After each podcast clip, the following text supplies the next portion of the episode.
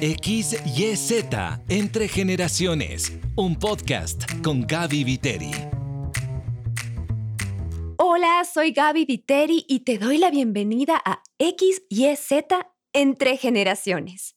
Dime en qué año naciste y yo te digo de qué generación eres. Mira, si naciste entre 1940 y 1960 eres un baby boomer. Si naciste entre 1965 y 1982, perteneces a la generación X. Y si naciste entre 1983 y el año 2000, eres parte de la generación Y o millennials. Si naciste entre el año 2001 y el 2015, perteneces a la generación Z. Y si naciste a partir del 2016, es decir, máximo tienes 7 años actualmente, perteneces a la generación alfa. Me encantaría que me cuentes de qué generación eres tú. Te soy franca, yo no creo en las etiquetas. Creo que cada persona tiene una historia única, pero es verdad que de acuerdo al contexto en el que cada persona nació, mira el mundo de una manera particular. Te cuento un poquito de mí. Soy hija de Dios la verdad no lo digo como un tema religioso, sino con la plena certeza de que cada respirar depende de Él. Soy esposa y soy madre. Un día te contaré el milagro que eso significa para mí. Soy hija, soy hermana, soy tía y soy amiga. Disfruto andar en bicicleta, pero desde que soy mamá ya no puedo salir tanto.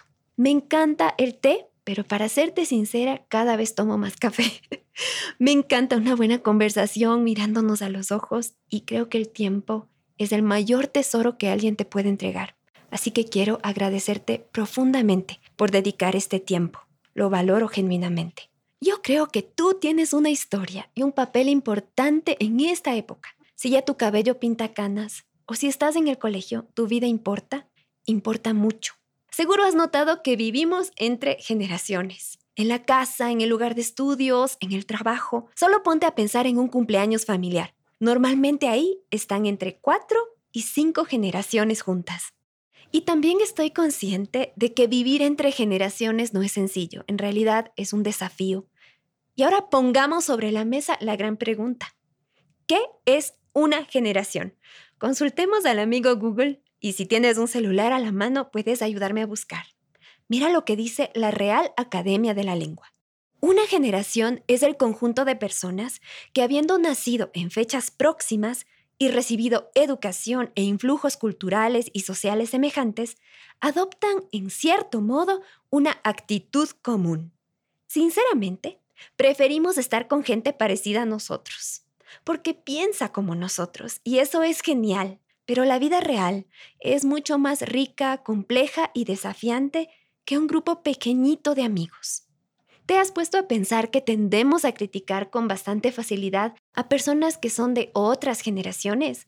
Yo nací en el 83. Pertenezco a la generación Y, a los famosos millennials. Algo que he notado en mi generación, que se siente bastante incómodo, es la pregunta, ¿y tú cuándo te casas? Creo que por eso yo no pregunto a nadie cuándo te casas. Realmente me parece súper incómodo. Esa pregunta tiene la carga emocional de una respuesta difícil, porque tal vez no se casa porque no encuentra con quién o tal vez no quiere casarse. Y del otro lado, las generaciones más jóvenes también tienen sus maneras de levantar paredes impenetrables con otras generaciones.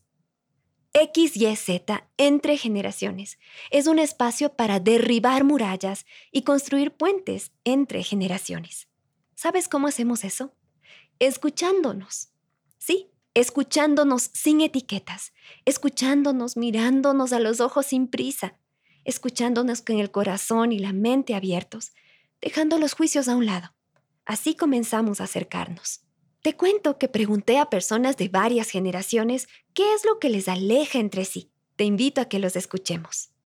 Hola, mi nombre es Iván Carrillo, yo nací en la década de los 60 y bueno, eh, podría decir que me he distanciado de las generaciones eh, más adelante de la mía, ha sido la tecnología, que muchas de las ocasiones pues al estar frente a un computador los muchachos la manejan de tal manera que se la saben de, cabo a rabo y cuando se trata de enseñar, pues es como que asumieran que es fácil entender. Hola, soy Daniela y soy mamá de tres niños pequeños. La diferencia entre, por ejemplo, yo que soy mamá, esta generación versus los niños más pequeños o los jóvenes, yo creo que son, es la generación microondas. Todo quieren rápido, es una inmediatez. Y nosotros, en cambio, aprendimos a ser pacientes. Soy Jaime, soy de la generación del 79. Siento que sí hay tendencias. Por ejemplo, la primera tendencia que no podría decirte que me incomoda, pero sí he podido identificar en generaciones superiores a la mía es, por ejemplo, soy un padre que tiene un hijo. Y a veces cuando tú te presentas con las generaciones superiores, tienes la pregunta de cajón cuando saludas es, ¿y cuándo tienen la parejita? Sientes que la tendencia de la generación superior es visualizar familias grandes o familias que tengan más hijos para que se acompañen entre ellos. Cuando a veces nuestra generación piensa que efectivamente a veces un niño es suficiente, no necesariamente porque esté solo o porque sea, sea autosuficiente él, pero a veces porque la, la circunstancia económica no te da y estamos felices con eso. Hola, soy Javier. Nací en la primera mitad, a fines de la primera mitad del siglo pasado, eh, por el año 1949. Y respecto a la generación que viene, yo creo que hemos sido una generación más amigable con nuestros hijos, más cercana, hemos trabajado más en ese aspecto. Yo creo que eso quizá es un cambio que se ha producido entre las generaciones. Hola, mi nombre es Antonino Tamayo, tengo 17 años. Bueno, pensando un poco en cómo se han llevado las generaciones ah, antiguas con las generaciones más recientes, yo siempre he sentido que ha existido una brecha bastante grande. Las nuevas generaciones nacen en nuevos contextos que presentan nuevos desafíos y nuevas problemáticas y nuevos cuestionamientos, que es lo más importante. En su debido tiempo, las generaciones antiguas tuvieron otros cuestionamientos, empezaron a cuestionar reglas y normas que sus generaciones anteriores tenían y lo mismo ha sucedido con la nuestra. Lo que sucede es que cuando uno se enfrenta justamente a una nueva generación que está cambiando un poco, cuestionándose nuevas cosas o capaz generando más apertura a nuevos temas, las generaciones antiguas tienden a cerrarse porque están acostumbradas a su realidad. Nuestra generación está abriéndose a nuevas, nuevas problemáticas, nuevos temas, nuevas ideas y algo que yo he visto que sí, por lo menos a mí me ha distanciado de las generaciones más adultas, es el miedo que tienen a hablar de esos temas y cómo se cierran y cómo tienden a desvalidar inmediatamente a los jóvenes cuando hablan de estos temas con la justificación de que tú no sabes de la vida porque eres joven. Entonces existe esta brecha que ocurre justamente por este miedo a las nuevas situaciones, a las cosas diferentes. Me encanta pensar que cada generación aporta algo crucial dentro de la historia. No llegaste aquí al azar, tienes un valor único.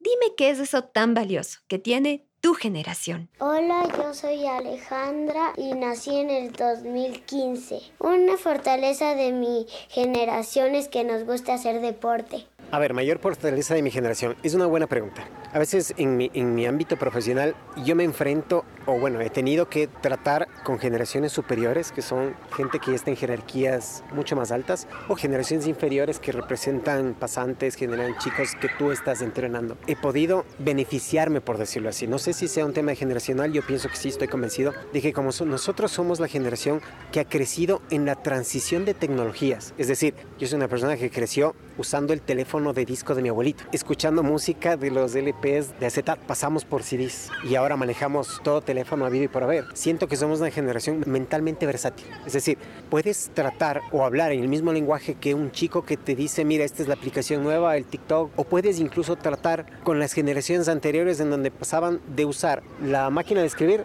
a tratar de entrenarles cómo usar el Word. Entonces, somos muy versátiles en ese sentido. Entonces, tratamos de ser como un nexo entre generaciones extremadamente superiores como tus abuelitos y generaciones súper sofisticadas como las de pasantes nuevos que están saliendo, que saben programar diferentes, que saben entender diferentes lenguajes, incluso de inteligencia artificial. Soy Mónica Herrera. Yo nací en la década de los 60. Y yo creo que tenemos muchas fortalezas. Muchas veces decimos que se están yendo la gente que realmente por ejemplo, respetamos a los adultos, que tenemos los valores bien marcados, ¿sí? El saludo, el por favor, el gracias. muchas cosas que hoy en día los muchachos y las nuevas generaciones ya han dado por olvidado. Creo que una fortaleza de esta generación es que somos luchadores. Ha habido un empoderamiento en la mujer, viendo desde el lado positivo, ¿no? Porque también hay, como digo, ningún extremo es, es bueno pero creo que sí este empoderamiento que ha existido en, la mujer eh, es bueno, ¿no? El, el, tratar de superarnos en cualquier ámbito, sea en el laboral o sea en el ser mamá, que también es algo súper bonito y valioso. En la fortaleza de nuestra generación, considero que este tema de la libertad triunfa en el hecho de que no nos estamos dejando llevar por una influencia externa. Entonces, yo defiendo un pensamiento, yo defiendo una idea porque yo he decidido buscar y convencerme de eso. Entonces es como un, abrazar a unos valores propios. Existe una defensa por los valores personales. Y no, no es como quizá en las antiguas generaciones que ocurría que porque el resto pensaba de una forma yo adoptaba ese pensamiento. Entonces me dejaba gobernar o me dejaba estar cautivo por las ideas de otras personas y no por una defensa personal o por mi conocimiento personal. Hablando un poco de las generaciones cristianas actuales, hemos visto que han reducido mucho. Y quizá es porque en la antigüedad había este mm, forcejeo a que el resto piense en la religión de la misma manera que todos.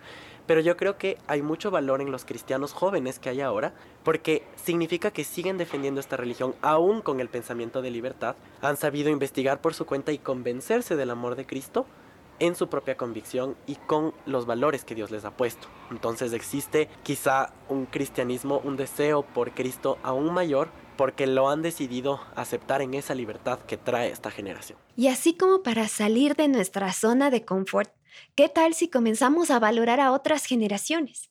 Eso sí es un paso de valientes, dejar de ser el centro del mundo para mirar a nuestro alrededor y comenzar a entendernos. Cuéntame, ¿qué admiras de otras generaciones? Eh, amor de familia, esa unión de familia. Eh, las mesas eran siempre grandes las mesas eran siempre llenas. Eh, tuve un padre que toda la vida eh, quiso eh, que todos estemos unidos. Bueno, yo admiro de los adultos algo súper clave y es su perseverancia. Bueno, ellos tienen un insulto para nuestra generación, que es la generación de cristal, así nos llaman. Y hay este juego de, si nosotros somos la generación que se rompe fácil, entonces ustedes que son la generación que soporta todo, la generación de cemento, les decimos nosotros. Pero me parece chistoso porque lo que yo más admiro es cómo ellos son ese cemento, cómo ellos pueden soportar muchas cosas. Para ponerle un nombre diría que es su perseverancia. Y yo admiro esta perseverancia porque creo que les ayuda a seguir adelante y no estancarse en una sola cosa que creo que es algo con lo que yo batallo mucho. A veces cuando yo paso por una dificultad, me estanco en esa dificultad. En cambio, a veces es súper chistoso ver cómo ellos pasan por una dificultad y es como a la mañana siguiente ya están celebrando, comiendo de nuevo, conversando bien. Creo que es quizá parte del conocimiento que han adquirido de la vida. Ah, quizá vivir tantos años les ha dado esta sabiduría de bueno, durante toda mi vida he tenido dificultades y a su momento ellos también se habrán estancado en dificultades, pero con los años adquieres esta sabiduría de ya he vivido tantos años que sé lo que es el sufrimiento, entonces ya sé cómo sobrellevarlo, sobrellevarlo de una forma diferente y yo admiro esa perseverancia de, bueno, pasó esta cosa, pero seguimos adelante. ah, y una cosita más. De los abuelitos que si están escuchando este podcast, les amo. el amor a Cristo de los abuelitos es impresionante. Y a mí me preocupa que esta sea la última generación de abuelitos con esa pasión por Cristo. Recuerdo mucho a mi abuelita, su fe, que es esa fe que mueve montañas, ese sentir de que en cualquier dificultad es la solución es orar, pedirle a Dios que Él esté bendiciendo la situación, que Él sea sanando, que Él sea haciendo esto. Es una fe poderosa. Se ha perdido esa fe porque nuestras nuevas generaciones intentan explicar a Dios pero Dios es inexplicable y eso es lo hermoso de Dios. Él nos revela lo que nos ha tenido que revelar y nosotros dudamos, como los abuelitos tienen esta fe de las promesas de la Biblia se cumplen. Pero nosotros estamos como, sí, se cumplen, pero Dios puede decidir que no. Y empezamos a intentar buscar explicaciones de por qué no están pasando las promesas. Y se va perdiendo la fe poco a poco porque se, vuelve más en una ciencia, en una teoría de cómo funciona Dios. Y yo admiro esa pasión de los abuelitos por, por Dios. Creo que es algo que debemos heredar las, las generaciones actuales los valores. Creo que se han perdido esas palabras de poder que yo las llamo, el por favor, el gracias, el Dios le pague, la bendición, tantos valores que antes había, que ahora ya creo que, que se han perdido. Deberíamos, creo, rescatar. Por ejemplo, de mis padres crearon una responsabilidad y un hábito de trabajo. Veo la capacidad de sacrificio que tienen los abuelos. Y eso me, parece admirable. Entonces, ¿qué es lo que más admiro de, de la generación superior a la mía, la que es de mis padres? Es su capacidad de sacrificio. En cuanto a las generaciones inferiores, ¿qué es lo que más admiro? Tienen otro tipo de inteligencias ya no son generaciones que están desesperadas en cuanto a si es que no rindes bien en, por ejemplo, materias que son formales o que eran formales para nosotros, no se desesperan porque ellos son conscientes de que tienen otro tipo de inteligencias, de que existen otras oportunidades para ser exitosos que están más allá del rendir o sacar una buena nota en matemáticas o una buena nota en castellano o una buena nota en, en materias formales. Son generaciones que dicen, bueno, yo tengo otra inteligencia. Escuchar las diferentes voces de personas de distintas generaciones entender un poquito más su mirada, su perspectiva, para mí es como encontrarme con una caja de tesoros y comenzar a abrirla poquito a poquito. Ahora vamos a dar paso a una pregunta. Cada semana alguien de la audiencia puede hacer una pregunta. Hoy vamos a responder a una madre. Ella escribe, Hola, soy Andrea, tengo dos hijos, uno de ellos ya está entrando a la adolescencia y me parece que cada vez estamos más separados. La verdad, yo sí busco conectar, pero ya me perdí, ya no sé cómo hacerlo. Cuando era más pequeño, era más sencillo. La respuesta a esta inquietud la vamos a escuchar en la voz del pastor David Novoa coordinador nacional para E625. Saludos querida Gaby y saludos también a todos quienes nos están escuchando. Y también Andrea, que nos hace esta muy buena pregunta. Eh, bueno, Andrea nos dices, ahora que, que, cuando tu hijo era todavía un niño, te sentías eh, como que era más fácil conectar con él, ¿no? Y eso es cierto, quiero, quiero explicarte un poco de eso.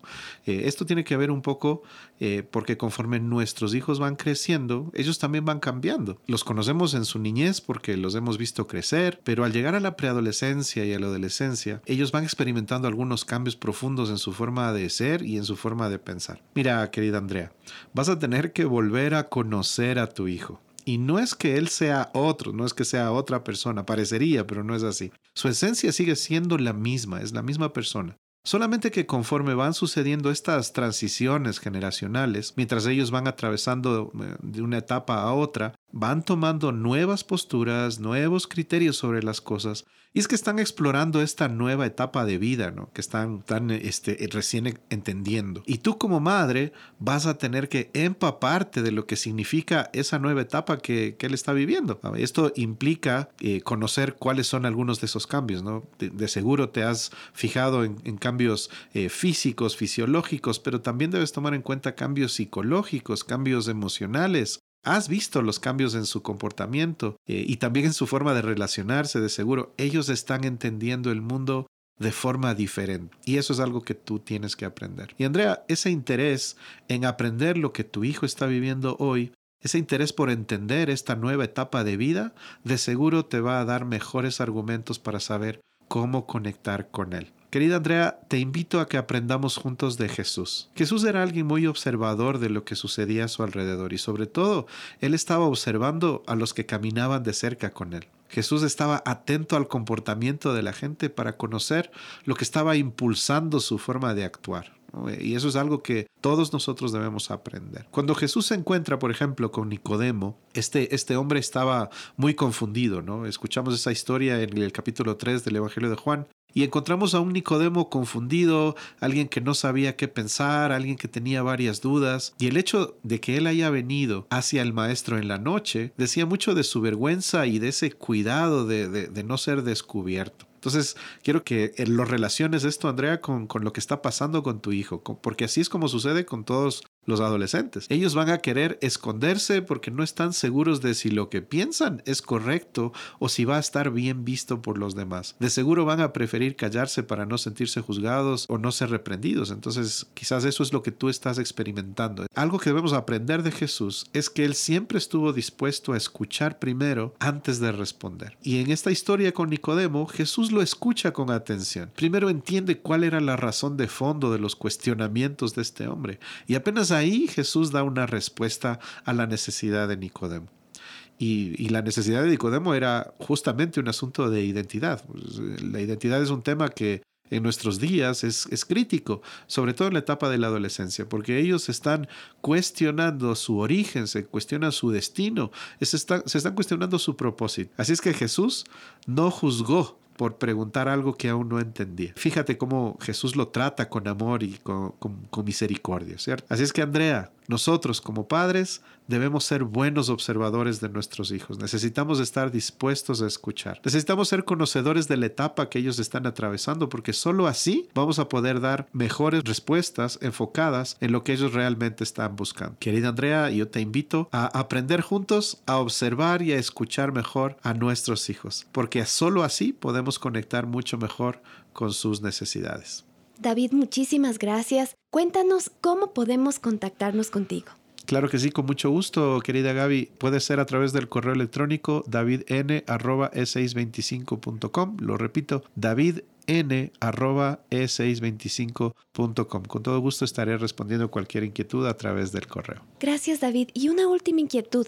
Si es que alguna persona dice, yo quisiera profundizar un poquito más en este tipo de temas, tal vez tienes algún material o libro que nos podrías sugerir para buscarlo y seguir enriqueciéndonos en este aspecto. Claro que sí, mira, E625 es una editorial que está enfocada justamente en desarrollar recursos para líderes de nuevas generaciones y eso involucra también a padres y pastores de todas las generaciones. Así es que eh, nada más es entrar a e625.com y va a encontrar un catálogo enorme de libros y todos los años estamos sacando nuevos libros que están enfocados justamente en cómo podernos ayudar a ser mejores discipuladores de nuestros hijos. David, muchísimas gracias. Con mucho gusto. Yo sé que si llegaste hasta este punto de nuestra conversación, eres una persona de acción, que le gusta hacer que las cosas pasen. Así que te voy a plantear un desafío cada semana. El desafío de esta semana es tomarte una selfie con una persona de otra generación. Podemos estar en contacto a través del Instagram. Búscame como arroba Gaby XYZ. Nos encontramos la próxima semana para una conversación fascinante. ¿Has escuchado que hacer conexión con otra generación es como cuando haces un viaje a otro país y te encuentras con una cultura súper diferente a la tuya? Con invitados muy especiales vamos a conversar sobre este tema. Te envío un abrazo de esos que acercan generaciones. Este podcast llega a ti con el auspicio de Hagai Internacional. Hagai es un ministerio interdenominacional de liderazgo cristiano, fundado hace más de 50 años y opera en más de 188 naciones y territorios. Hagai Ecuador es una organización llamada a maximizar el enfoque de los líderes siervos en la tarea evangelística. Si deseas ser parte de una experiencia Hagai, escribe a líderes.hagai.gmail.com líderes.hagai h-a-g-g-a-i, X y Z, Entre Generaciones, con Gaby Viteri. Una producción de HCJB.